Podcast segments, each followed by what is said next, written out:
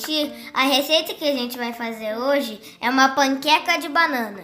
Primeiro, os seguintes ingredientes são uma banana, um ovo, Nutella, tapioca, mel e canela.